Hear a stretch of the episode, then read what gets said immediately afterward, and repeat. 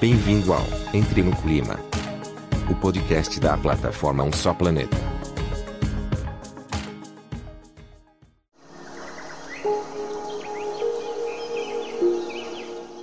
Este episódio faz parte de Um Só Planeta, maior movimento editorial brasileiro para promover práticas sustentáveis, em parceria com Ambipar, Braskem, Endi e Natura.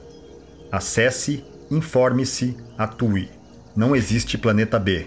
Um só planeta.globo.com.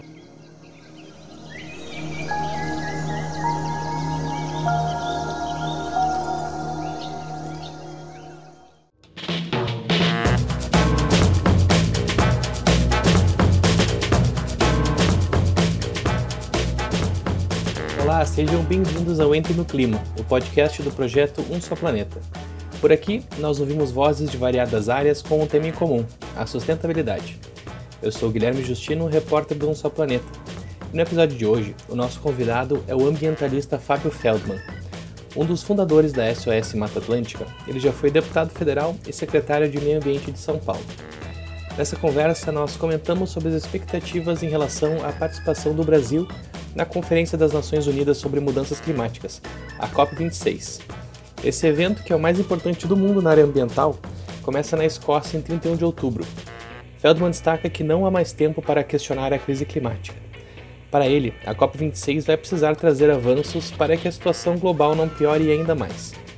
Mas Feldman se diz otimista quanto à participação brasileira, acreditando que o país poderá voltar a apresentar uma posição construtiva. Então, vem com a gente conferir essa conversa. Fábio, bom dia, obrigado por estar participando com a gente aí dessa conversa. E eu queria começar te perguntando já uh, o que, que, a gente pode esperar um pouquinho dessa COP, uh, que começa em novembro, né? 31 de outubro, mas início de novembro, uh, com muita expectativa de dar uma continuidade significativa, assim como foi a COP 21, quando foi finalizado o Acordo de Paris, né? Então, o que, que a gente pode esperar de, de ações efetivas agora, de realmente mudanças na COP26 que vai ser agora em Glasgow, na Escócia? Bom, primeiro, quer dizer, a gente tem que lembrar que de Paris para agora nós tivemos seis anos de tempo, que é um tempo significativo, particularmente levando em consideração a urgência do tema do clima, né? Quer dizer, cada dia mais você vê que, tem que você tem que ir para o caminho da implementação. E, para isso, nós temos que, nessa COP, na minha opinião, regulamentar o artigo 6 de Paris, que é o mais difícil, o mais desafiador, o mais complexo, que eu diria de maneira genérica que é a precificação do carbono. Quer dizer, eu, eu espero que a gente consiga ter sucesso nessa COP, porque realmente Paris já está aí faz tempo, tudo indica que a situação do planeta está se agravando, o espaço temporal de oportunidade é muito pequeno. E um outro item, na minha opinião, que é um item que eu falo que é eterno na agenda, é a questão de transferência de recursos ou financiamento climático. Esse é importante. Para o Brasil, talvez ele é importante, não é tanto, mas para a África, para alguns países, mesmo da América Latina, Quer dizer, você não vai conseguir trazer mudanças se não tiver uh, um esquema de financiamento. O Brasil está contando muito com a regulação do mercado de carbono, né? Internacional, no caso, porque mesmo a nossa doméstica ainda não não andou, está tá na em discussão, mas ainda não foi aprovada. Então, isso deve ter um impacto muito grande aqui no Brasil. Isso é, claro que é importante porque a gente conta muito com isso para ajudar a reduzir as emissões, né? Uh, mas o Brasil contando, contando, contando bastante com isso, assim, uh, é o que pode fazer diferença na nossa, nossa contribuição? Não, quer dizer, você tem, aliás, um projeto de lei 518 tramitando na Câmara, que nós gostaríamos muito que ele fosse aprovado antes da COP, uhum. para sinalizar que o Brasil está tá dentro dessa agenda. Porque o que, que tem acontecido? Quer dizer, o Brasil a partir do governo Bolsonaro, tem tido uma postura muito pouco construtiva. Ao contrário, o Brasil está cada dia mais isolado nessa discussão. Quer dizer, a participação do Brasil em Madrid foi muito ruim, todo mundo sabe, e é estranho, né? Porque Guilherme, porque o Brasil é um protagonista desse tema. Aliás, eu acho que não tem nenhum tema em que o Brasil tenha tanta importância como o tema do clima.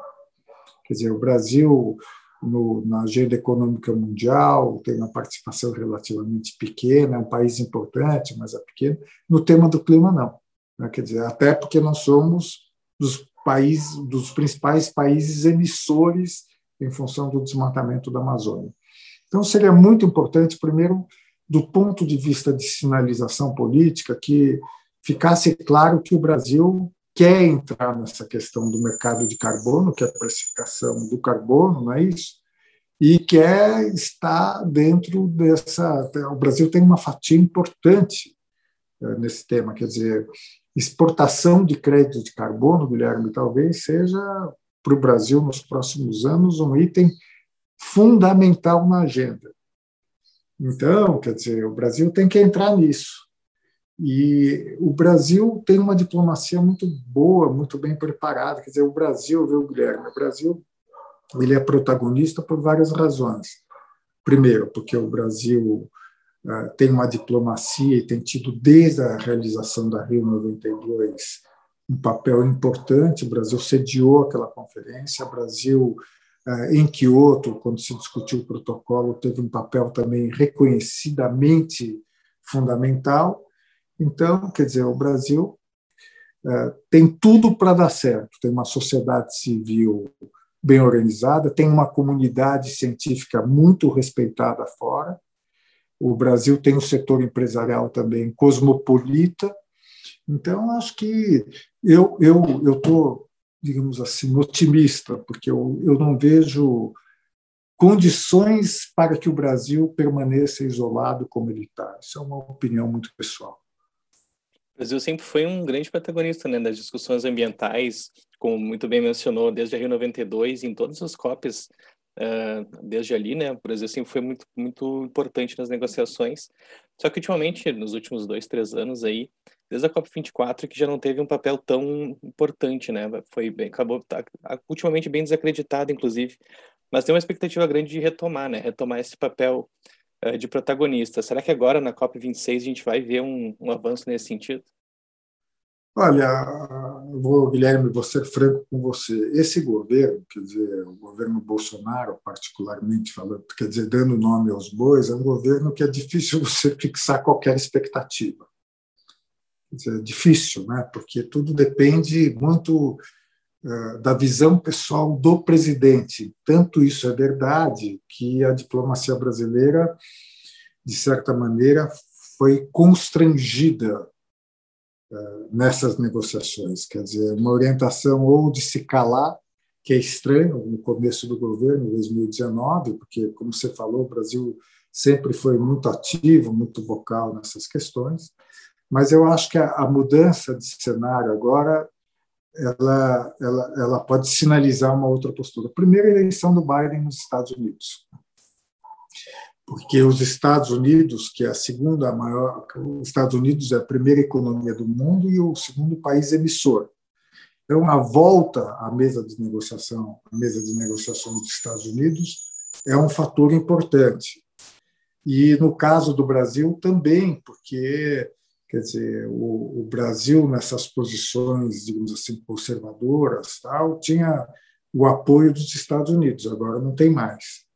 Então, quer dizer, eu, eu, eu acho que o Brasil não tem outro caminho que não reassumir, talvez não o protagonismo que já teve, mas pelo menos não ser protagonista do mal. Protagonista do mal é o seguinte: em Madrid, o Brasil dificultou o acordo. Espero que agora o Brasil ou se mantenha, digamos, neutro ou tenha, como você mesmo comentou, uma posição construtiva. Eu acho que é isso.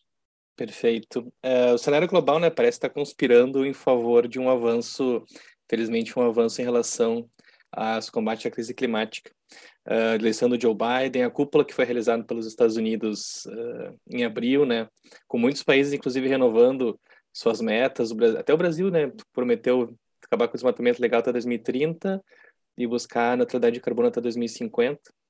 Uh, ah, então, parece estar conspirando para realmente haver mudança, assim, e para essa COP26 trazer, sendo novamente um marco, né? Uh, como, como explicou muito bem, desde a Paris já foram seis anos, então já passou da hora de realmente a gente ver ações eficazes e efetivas, né, para realmente fazer uh, esses compromissos dos países valerem a pena. Não, Guilherme, o, quer dizer, o, a, a questão do clima, ela cada vez mais ela se revela absolutamente urgente, é, urgente, né? Quer dizer, uh, uh, ainda que você tenha tido o Acordo de Paris, quer dizer, o mundo continua a emitir carbono acima do que acima do que deveria. Quer dizer, hoje não há dúvida, do ponto de vista científico, de que nós temos que reduzir dramaticamente as emissões se nós quisermos alcançar o que foi definido em Paris, que é um aumento médio de temperatura entre 2 graus e 1 grau e meio. Mas as emissões voltaram agora no patamar anterior à Covid, o que é muito grave, é isso. Tem gente, por exemplo, na comunidade científica, que acha que o que nós já lançamos de carbono na atmosfera, quer dizer, significa que o aumento da temperatura vai ser acima dos 2 graus Celsius. Então, quer dizer, não tem mais espaço para acomodação. Aliás, eu acho que a pessoa mais com a visão e postura melhor no mundo é a Greta. Quando a Greta, que é uma menina diz que nada está sendo feito, ela está coberta de razão. Quer dizer, os governos falam muito e agem pouco, e eu acho que a mudança do cenário também, viu, Guilherme, é que o setor empresarial também está entrando nessa questão. Por exemplo, em relação ao Brasil, quer dizer, você vê uma, a gente viu uma coisa que foram, foram os grandes investidores questionando o desmatamento da Amazônia, dizendo: olha, se continuar desse jeito, eu não vou mais investir no Brasil. E mesmo os mercados compradores, basicamente a União Europeia, os mercados através da União Europeia estão dizendo, olha, ah, nós não vamos comprar commodities brasileiras que tenham alguma associação com o desmatamento. Então, quer dizer, espero que, vamos sendo muito direto, que o Brasil tenha, ou este governo tenha um pouco de juízo. Eu acho que é o mínimo. A gente espera que tenha avanços agora, né? E tu mencionou a Greta, ela tem uma frase muito marcante que é: Vocês estão negociando a minha vida inteira, né? Ela tem 19, 20 anos. E realmente, né? A gente está décadas aí uh, sem ver grandes avanços. Mas, como também muito bem o senhor explicou agora, uh, a gente está vendo empresas privadas entrando nessa, nessa discussão, cobrando, né? Por exemplo, no comércio exterior, cobrando que não tenha uh, produto vindo do desmatamento uh, cobrando que realmente sejam feitas ações para diminuir as, as mudanças climáticas. Então, uh, aparentemente está todo mundo junto nessa mesma intenção, né, de mudar um pouco as coisas. A gente só pode esperar que agora nessa COP26 realmente a gente veja uh, mudanças efetivas para realmente colocar em prática tudo que está sendo dito, tudo que está sendo uh, uh, previsto, né, para que realmente comece a acontecer. É isso, né, Guilherme? Eu eu eu eu eu tô relativamente otimista. Eu eu acho que quer dizer a Covid dificultou, todo mundo sabe, né? Quer dizer, a Covid é, trouxe aí mudou o mundo, essa é verdade, já mudou o mundo. É, eu acho que tirou um pouco a agenda climática do, do, do, centro das discussões, mas à medida em que a Covid está sendo equacionada, acho que o tema do clima volta e eu acho que a oportunidade agora em Glasgow, inclusive com a liderança dos britânicos, que estão preocupados em ter um bom resultado. Então, eu acho que dessa vez, o, não quero exagerar, o universo conspira a favor do clima do planeta. Vamos torcer.